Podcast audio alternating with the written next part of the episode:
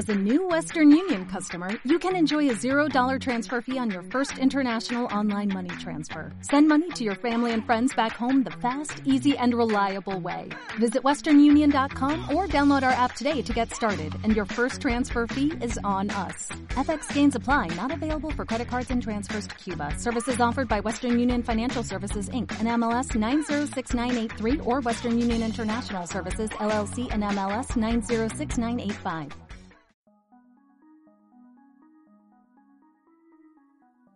Hola, soy Samuel, Sam Quejo, de Yo Virtualizador. Bienvenidos a una nueva edición del podcast de Yo Virtualizador, donde voy a empezar con la saga de virtualización en toda la extensión que, que pueda y que por supuesto corresponde. Otra de las historias que traigo es que este ya es el cuarto capítulo que grabo ya tengo tres publicados, con lo cual con tres capítulos ya puedes decir que un podcast es un podcast. Y por último, pues habéis notado que he incluido una pequeña banda sonora. Luego dejaré los datos en las notas del programa, pero espero que sea agradable. Virtualización. ¿Virtualización de qué? De todo. De personas, de ideas, de objetos, de sistemas, de redes, de cabinas, de nubes. Esto es un campo muy extenso. De hecho, el mapa de FreeMind que tengo para este grupo de programas, para la saga de virtualización, aconseja de 12 a 15 capítulos, probablemente alguno con alguna secuela adicional. Da igual que categorice como lo categorice, una saga bastante extensa, porque toca muchísimos temas y cubre hay regiones amplísimas de la forma de entender y de ser de la informática actual. FreeMind es un software, libre de mapas mentales, como lo queréis llamar. Eh, crea esquemas en estructura arborescente y me ha parecido útil por lo menos para organizar las ideas de estos capítulos de esta saga. Y como hay que empezar por algún sitio, vamos a empezar por un poco de historia para después ir creciendo, desde luego siempre de menor a mayor. Habrá capítulos dedicados a lo que puede ser un, el uso que hace un usuario en un simple ordenador casero, capítulos dedicados al trabajo en centros de datos, capítulos para todos los gustos, para todas las audiencias, pero sobre todo espero que sea un, un tema interesante y que cumpla con el, con la idea de, democratizar estos conocimientos al menos. Para no meterme demasiado en profundidad en este momento, empezaré hablando de lo que es la, la emulación. La principal diferencia entre emulación y virtualización es la forma en la que se entienden los recursos. Vamos a ver si explico esto un poco mejor. Inicialmente, la emulación se ha usado siempre para construir recursos que no existen en realidad. Sus orígenes vienen de épocas pasadas, donde había una enorme diversidad de sistemas, de lenguajes y sobre todo de hardware, y que cada uno se comportaba de una forma distinta en función de cómo se combinase todo esto. No hay que irse mucho más lejos de, de los años 70, no voy a entrar en temas de empresa aún. Tan solo hay que echar una mirada al pasado más reciente al principio de la época de los ordenadores personales. Fue una época marcada por la existencia de múltiples conceptos en batalla, eh, como por ejemplo la existencia de los ordenadores personales. Ya los podemos llamar así, por más que les duela a los fanboys de Apple o a los seguidores de IBM. La década de los 80 comienza con, muchos jugadores. Empieza con Commodore, con sus amigas, sus Big 20, Amstrad con las series CPC, eh, los equipos Spectrum de Sinclair, también Apple II y sus sucesores hasta Macintosh y Lisa, IBM con su PC, PCAT, PCXT, PS2 y la enorme constelación de clónicos eh, creados alrededor de, alrededor de la arquitectura PC. En esa época había tanta variedad de sistemas y combinaciones para un usuario doméstico como, para hacernos una idea, fabricantes de coches hoy en día o, esta última década se ha visto eh, plagada de plataformas de teléfonos móviles que nacían y morían, como pudieron, como pudieron ser Palm, Palm y sus, y sus allegados, Nokia y sus, y sus afines, Samsung también, eh, BlackBerry y al final pues la, la explosión eh, y la carrera hacia Android por un camino y hacia iOS por otro. Podemos fijarnos que ha habido siempre, en todas las épocas, en todas estas batallas, ha habido siempre un jugador común. Ahí lo dejo. Volviendo al hilo, eh, es un tema común en desarrollo tanto de sistemas como de aplicaciones. Me refiero a tanto a la virtualización como a la emulación. Y sí, los juegos son también aplicaciones. Y nos vamos a ir a la primera transición de la informática, a la transición de 8 bits a 16 bits, del 8080 o del Z80 o del 6502 a los más modernos en ese momento, 8086 y 68000 o 68K. Cualquier fabricante, al igual que pasa con las consolas hoy en día, y también pasa en ámbitos empresariales, en ámbitos industriales, podía permitirse tener software específico para su plataforma, bien a modo de reclamo publicitario, bien como especialización. Y aquí es donde entra en juego, donde entran en juego las primeras plataformas de emulación. Pero tomará mucho tiempo eh, que esa emulación sea algo realmente utilizable a manos de un usuario convencional. Y un usuario convencional en aquella época solía saber bastante, pero bastante más de programación, de arquitectura, de electrónica que cualquier usuario común de hoy en día. Esto es una realidad, le pese a quien le pese. Así que lo primero que nos vamos a encontrar es el desarrollo de sistemas para desarrollo. Los compiladores, los ensambladores, tanto nativos como cruzados, permitían compilar código, pero un compilador o un ensamblador cruzado permitía compilar el código de una arquitectura en otra distinta. Por ejemplo, en un Spectrum se podía desarrollar con el compilador del cruzado de C eh, para obtener código ejecutable en CPM para un Intel 8080. CPC Basic, por ejemplo, también hacía lo propio en, entre, entre Spectrum y Astra o, por ejemplo, lo que fue en su momento una mala decisión de, Microsoft, pero una mala decisión que sentó las bases de su siguiente éxito. A finales de los 70, eh, Digital Research eh, obvió de forma imperdonable, ignoró, dejó pasar, deberían haber defenestrado al responsable, llamadlo como queráis. Obvió de una forma imperdonable el auge de la propuesta de Intel, del que sería su mayor éxito de en ese momento, en esa época, el 80-86, raíz de la cual deriva casi toda la informática doméstica hasta la actualidad. Y digo que es imperdonable porque dejó el hueco a Microsoft que hasta entonces no había hecho demasiado en sistemas. Andaba metiendo la cabeza en, Unix con su Xenix, el, del cual descendería luego SCO. Pero viendo el hueco, metió la cabeza y compró Q2, Quick and Dirty 2, y lo renombraría como MS2, del cual luego se dedicaría a vender licencias en lugar de vender el sistema. Todo un éxito. Sobre esto no voy a contar mucho más. Hay muchas películas, hay documentales, hay literatura. Y lo mejor de todo es que están disponibles las versiones tanto de un lado como de otro. No solamente está la visión del vencedor, como sucede comúnmente en historia. Bueno, llegados a este punto, mmm, ya tenemos algo más potente que lo que había en, en, la época.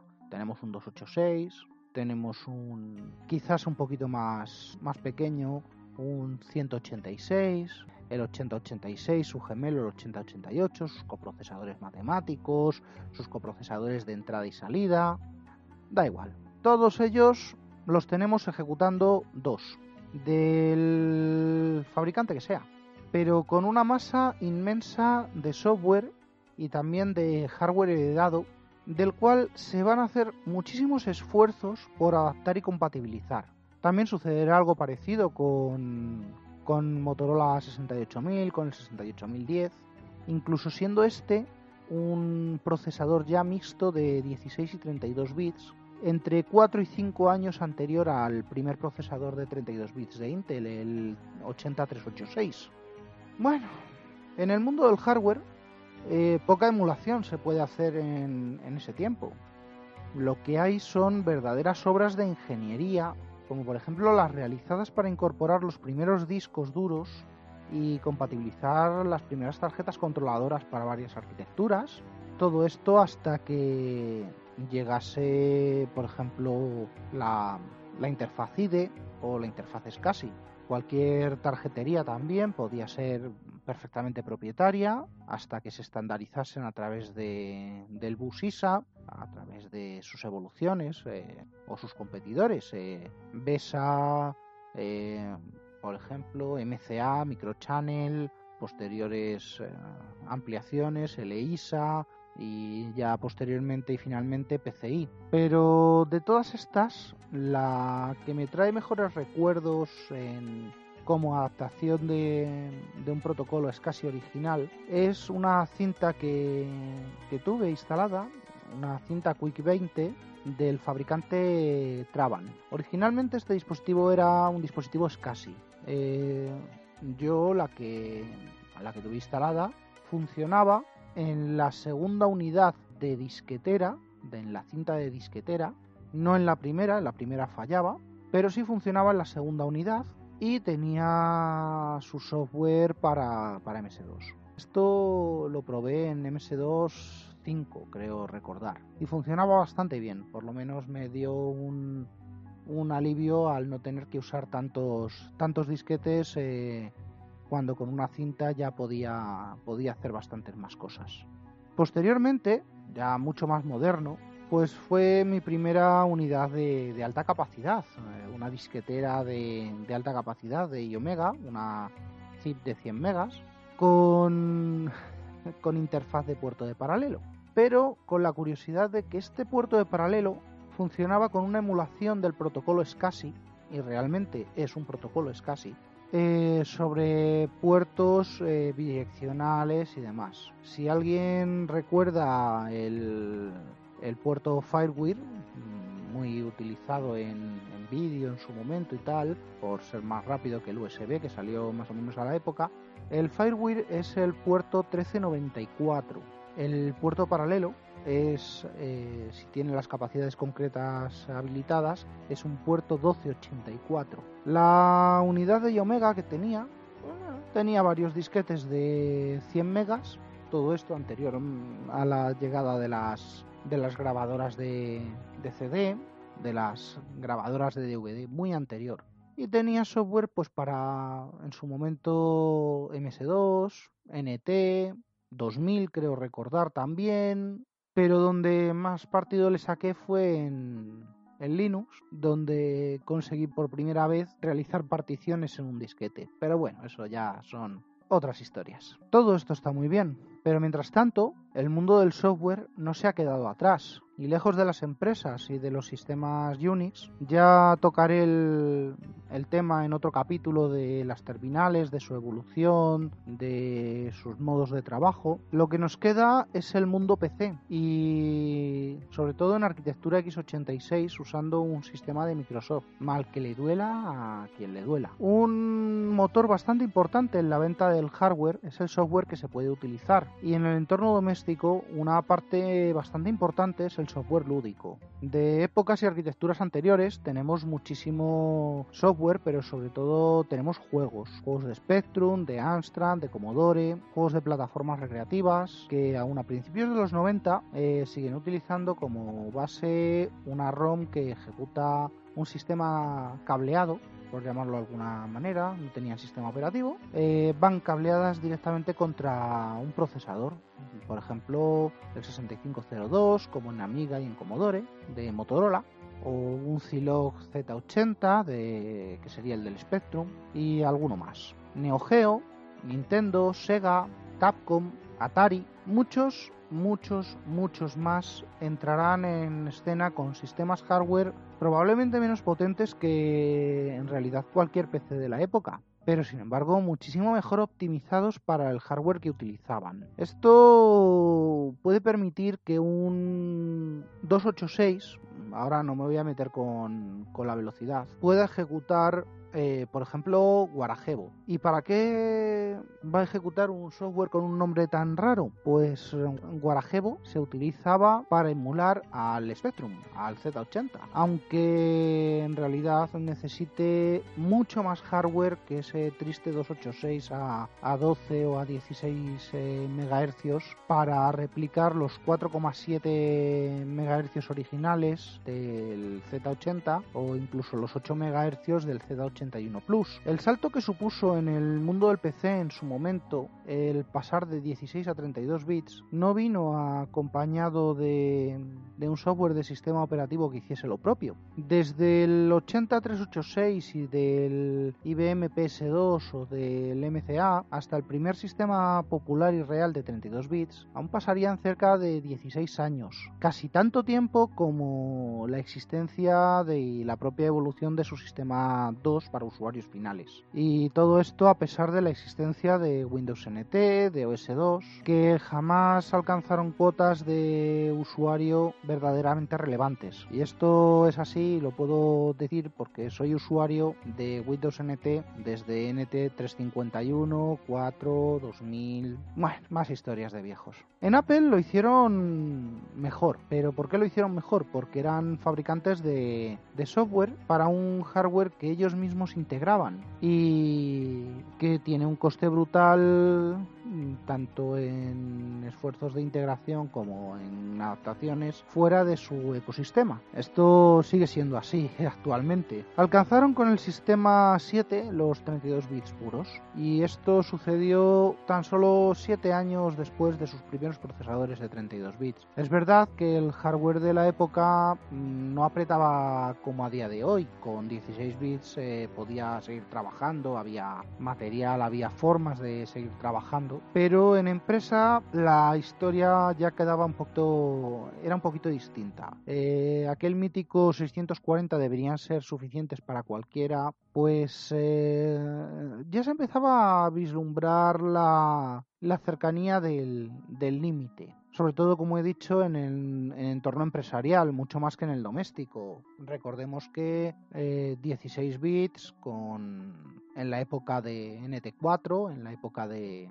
Recordemos que los límites de memoria eran eh, en el 286, por ejemplo, en el 8086 era un, era un mega, en el 286 sería un poquito más, 16 megas. Eh, la memoria extendida, según se extendiera de una forma o de otra, se podía llegar a, a, a 64, a 32 megas, a 64 megas. Pero en el 386, pues el límite estaría en, eh, en teoría en 4 gigas de RAM, pero en la práctica se quedaría en 3 gigas de RAM, tenemos la barrera de los 3 gigas, tenemos el el PC Hall, tenemos bastantes historias y sería algo, algo que nos llevaría todavía a llevar a los sistemas todavía más lejos el Physical Address Extension, la, el PAE, que permitiría un sistema de 32 bits usar más de 4 GB de RAM. Esto mm,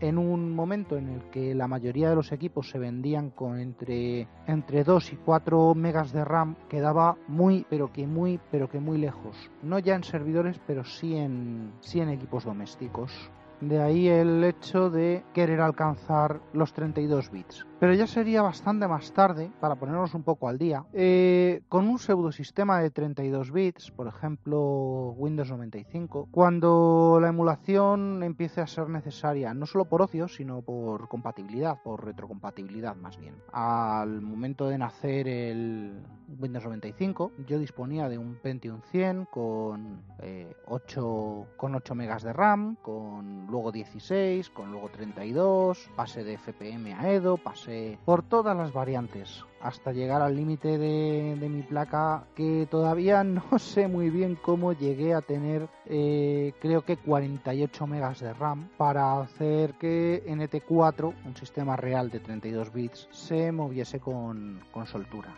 de hecho tenía NT4, tenía MS2, Windows, Windows 3.1, Windows 95 en otra partición, tenía OS2 en otra partición y tenía mmm, un Slackware, un, Linux de Slackware por ahí, por ahí danzando en otra partición. Tenía, además tenía varios discos duros y demás. Mis primeros eh, ordenadores eran verdaderos Frankensteins. Bueno, pues a lo que iba diciendo, el tema de la compatibilidad y sobre todo la retrocompatibilidad nos empezaban a obligar a a, que, por ejemplo, en ese pseudosistema de 32 bits se pudieran seguir ejecutando aplicaciones de, 16 bits y, si me apuráis, de 8 bits, ¿vale? La interfaz 20H eh, de MS2 seguiría viva hasta mucho, mucho, mucho más eh, eh, tiempo, mucho más, mucho más adelante en el futuro. La interfaz 21H lo mismo, todas las llamadas a, la API de, MS2 a nivel de hardware, todas las, las llamadas a nivel de, de BIOS todas seguirían muy muy muy muy muy activas y el sistema operativo tenía que aceptarlas para que ese hardware pudiera seguir funcionando por controladores, ese software pudiera seguir funcionando porque era software legacy que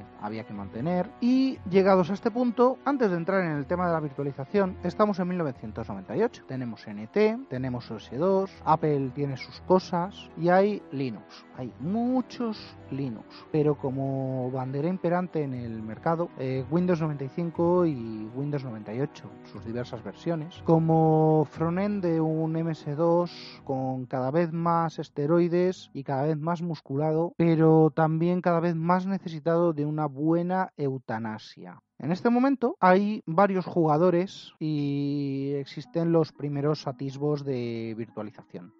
Y voy a empezar por Linux, con Winnie, que a todos os sonará. De hecho, es el, es, muy actual, eh, sigue siendo perfectamente válido y es el, el antecesor de varios software comerciales que hacen esta misma función. Surge como plataforma de emulación de las APIs de Win32, la API de Win16 también, por supuesto, la API de 2, aunque estas se descontinuasen rápidamente, y surge en el mundo Linux como respuesta a la necesidad de que eh, Linux no es en ese momento el gran contenedor de aplicaciones del mundo, no tiene, eh, tiene mucho software prácticamente desconocido, eh, cada uno interactúa como, como puede, pero claro, estamos hablando de una época donde para tener una distribución de Linux, como poco, había que saber leer, por lo menos. Habría que saberle compilar un kernel, no había repositorios, no había gestores de paquetes y casi todo, por no decir que todo, lo compilábamos a mano en lugar de instalarlo y nos pegábamos con sus configuraciones una y cien veces hasta hacer funcionar lo que fuera. Wine era y sigue siendo una verdadera maravilla, capaz de ejecutar en tiempo real una traducción de las llamadas de un API foráneo, de Windows en este caso, en llamadas compatibles con glibc, con la API del kernel, con las interfaces de dispositivos y con muchas más cosas. Por lo que la ejecución es casi instantánea. Esto es eh, una capa de emulación de entorno muy importante, una emulación de API. Y a pesar de que hay reseñas desde el 93, yo recuerdo haberlo instalado por primera vez en el 97 o en el 98 y oye, hasta hoy está, ahí lo tengo, funcionando y sin problemas. Anteriormente a Wine, en Linux también disponíamos de Dosemu, pero no llegué a usarlo de forma directa. Tiene el mismo principio de funcionamiento eh, por captura de, de, llamadas a las interfaces de sistema operativo, a las interfaces de hardware, a la BIOS. Pero como la Nvidia es muy mala, también tardaba en llegar un emulador de, de Linux al mundo Windows. En este caso, Lina y OpenLina, ambos proyectos ya abandonados, a pesar de ser relativamente modernos, claro. También con el mismo principio de funcionamiento, eh, captura de llamadas.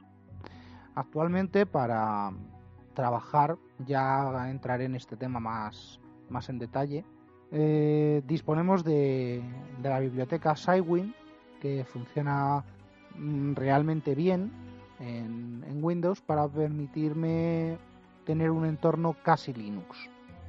Y llegamos a la parte divertida. MAME, o Multiple Arcade Machine Emulator, con ese inglés que deja algo que desear. Bueno, desde hace mucho tiempo existen emuladores de diversas plataformas, pero este es el primer emulador que realiza una emulación completa o casi de todas las plataformas vetustas eh, con el objetivo de poder ejecutar sus juegos. Esta emulación es un poco más compleja que lo que va a hacer eh, lo que va a hacer Mame es abrir esas ROM, esos programas que se ejecutaban porque estaban cableados directamente contra el procesador. Eh, lo que van a hacer es interpretar bit a bit el código objeto de la plataforma origen, transformándolo en código directamente ejecutable en arquitectura x86 o en arquitectura ARM, ya os contaré un, pequeño detallito. Esto es lento, debido al tiempo que se invierte en transformar de RISC a CISC. Eh, recordemos, RISC son las plataformas eh, de instrucciones reducidas, son muy rápidas, CISC, que es x86, que son eh, juegos de instrucción complejas, tardan más en ejecutarse, pero claro, una cosa es tener una moto que entra por todos los lados, es rápida, hace de todo, y otra cosa es llevar la carga que lleva un camión. No son, no son estrictamente comparables a la vez. Las instrucciones, pues por ejemplo, transformar las instrucciones del 6502 o del 68K, eh, pues se convierten de esa manera de RISC a CISC. En el caso de un Z80, mm, el modo de trabajo que tiene a veces no siempre, eh, es casi más rentable un procesador virtual, que es lo que hace Mame. Levanta un procesador, le alimenta con la ROM y este va trabajando eh, a, su, a, su, ritmo en lugar de utilizar el intérprete de, instrucciones. en resumen, es una solución realmente compleja. Mm, es la más completa que existe para, por la cantidad de plataformas soportadas. La lástima es que principalmente solo existe para, juegos. Pero no descarto que existan también ROMs de aplicaciones antiguas. Ahora mismo no me vienen muchas a la memoria, pero seguro que seguro que alguna base de datos, seguro que algún eh, alguna hoja de cálculo, algún procesador de texto también, también se podría ejecutar en, en esta plataforma. Y lo que os decía antes, pues tengo una tengo Mame, tengo instalado Mame en una Raspberry. Una Raspberry es un mini ordenador de, de 35 dólares. Tengo una Raspberry 2 y ejecuta Linux. Y dentro de ese Linux están Mame, está DOSBox, está ScumVM, está DosEmu. Hay mm, bastantes, eh, tengo bastantes emuladores ahí. Y todo esto se ejecuta sobre un procesador ARM, un procesador RISC a un GHz con un GB de RAM, más que de sobra, para ejecutar cosas que se movían a un 64 a un 64 avo de esa velocidad y sobre todo en mucha menos memoria. Y lo tengo todo dentro de una cajita muy mona de lo que es una versión reducida de una Nintendo NES. Y llegados a este punto, pues nos encontramos con la primera solución que pasa de emular bits y juegos de instrucciones y demás historias a o de interceptar llamadas a la ejecución directa. Bueno, en realidad hay dos, dos herramientas, dos soluciones. La de software privativo, Connectix, y la de open source, que es Bosch o Vox, como debería, como dice el manual que hay que leer. Y Vox existe desde el 94, pero yo lo vine a conocer una década más tarde, a pesar de ser usuario de, Mandriva. Y utiliza la, la ejecución enmascarada. Deja pasar la mayoría de las instrucciones hasta el nivel de compatibilidad deseado. Se suele utilizar en desarrollo, por ejemplo. Yo instalo un sistema, en una máquina virtual de Bosch, le pongo mi programita, pongo el depurador y si se cuelga, pues que se cuelgue. Si intercepto el breakpoint y, no hace lo que debe o hace un crash o recibe el procesador una, una NMI, una interrupción no enmascarable, pues que se caiga la máquina virtual no quiere decir que se me caiga el host. Pero aparte de lo que puede hacer un desarrollador con ello, lo más habitual es que nos encontremos, eh, nos lo encontremos para ejecución de juegos, de software antiguo que ya por cualquier motivo ya no es capaz de ejecutarse en, en sistemas actuales. Y una cosa muy interesante que tiene es la emulación que hace del hardware, de los periféricos. Y vamos con el propietario. El propietario, la solución de Connectix, se llama Virtual PC. En realidad Connectix tiene más productos en esa época. Pero me centro en Virtual PC porque corresponde con, con virtualización.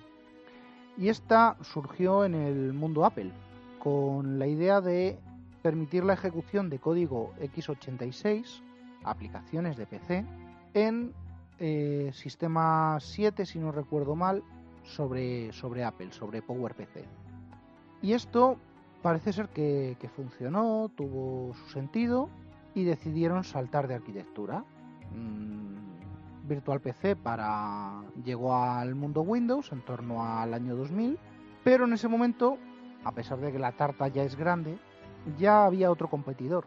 Estaba VMware con Workstation para equipos, eh, para doméstico y GSX para servicios profesionales, para, para algo más grande. Pero claro, era un mercado muy grande y un jugador, dos jugadores, más jugadores que se incorporarían después. Había espacio. Connectix consiguió un producto refinado, no tanto como para eclipsar a VMware, pero sí lo suficiente como para que Microsoft lo comprase. Y de aquellos barros, pues estos lodos. Virtual PC de Microsoft, Virtual Server, eh, para competir con GSX, por ejemplo. Más moderno, y seguramente alguien lo recordará, XP Mode de Vista y 7 o Windows Virtual de también de las plataformas Vista y 7 que nos han ido acompañando hasta su sustitución completa por la más moderna plataforma Hyper-V.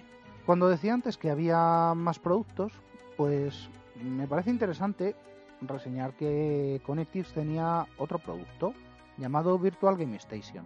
Y con ese nombre, pues ya os podéis hacer la idea. Eh, permitía la ejecución de código de cierta plataforma de juegos en un procesador IBM PowerPC 604E, por ejemplo, o en un Pentium 2 o 3 de la época, con lo cual los requisitos tampoco eran demasiado, demasiado altos. O lo que es lo mismo, que la plataforma de PlayStation de Sony se pudiese ejecutar en un PC o en un Mac de la época. Ni que decir tiene que esto muy a la chita callando se lo compró Sony y prácticamente lo enterró al día siguiente de comprarlo. Como podéis observar, esto ha sido un breve repaso a la historia. Y... o no tan breve. Y solo ha sido el principio. Todas estas tecnologías se continúan usando en el día a día de muchos usuarios, de forma transparente la gran mayoría de ellas. En el próximo capítulo entraré ya más de lleno en, temas de virtualización con, con herramientas de las que podemos hablar que ya disponen de ejecución directa y que tienen ciertas emulaciones de periféricos y veremos alternativas y su evolución. También tocaré el tema de la emulación, no solamente ya a nivel de software o a través de emuladores, sino lo que se ha venido integrando y aprovechando de todos los emuladores eh, para llegar a formar capas de compatibilidad. Todo esto, que ya de por sí es bastante espeso, pues un poquito de spam, como todos y como siempre. Tengo un par de blogs, eh, yovirtualizador.blogspot.com y leerporleer.blogspot.com con contenidos originales y colaboro en wintablet.info y los hangouts de wintablet.info. También os quiero recordar que este podcast pertenece a la cadena Sospechosos Virtuales, junto a los podcasts de WinTablet y los MinTablets, que tienen emisión quincenal y están disponibles en iVoox y en YouTube. Por Tierra, Mar y Aire, de Juan Luis Chulilla, y el foro del mismo nombre, con temática militar de actualidad. disponible en, en iVoox. Ya te digo, por Sansa, de propósito general, disponible en, en Anchor eh, y en iVoox. Eh, breves señas por Moisés Cabello sobre literatura y en iVoox. Mayón en 10 minutos por Javier Fernández. Tecnología variada, comentarios, historias, tanto en Spreaker como en iVoox. Unicorn ST por Sansa, de propósito general, mm, más bien orientado a tecnología, también en iVoox. Leña al mono por Rafa RFOG, eh, sobre programación y diatribas bastante explícitas, disponible en iVoox. Monos del espacio por José, con mucha historia, con mucho bagaje y de temática tecnológica en iVoox. Error de hardware por Joseba, de, con contenido del mundo Apple y diatribas varias, tanto en iVoox como en Apple Podcast. Y yo virtualizador, el mío, este que estáis escuchando en este momento. Y claro, todos juntos forman sospechosos habituales, localizable fácilmente por este nombre, eh, por redes sospechosos habituales o por la dirección bit.ly barra sospechosos habituales. Hasta aquí el capítulo de hoy. Soy Samuel, Sanquejo, de Yo Virtualizador. Siempre agradecido por las escuchas y si me dais al botoncito, pues más agradecido aún. Hasta la próxima.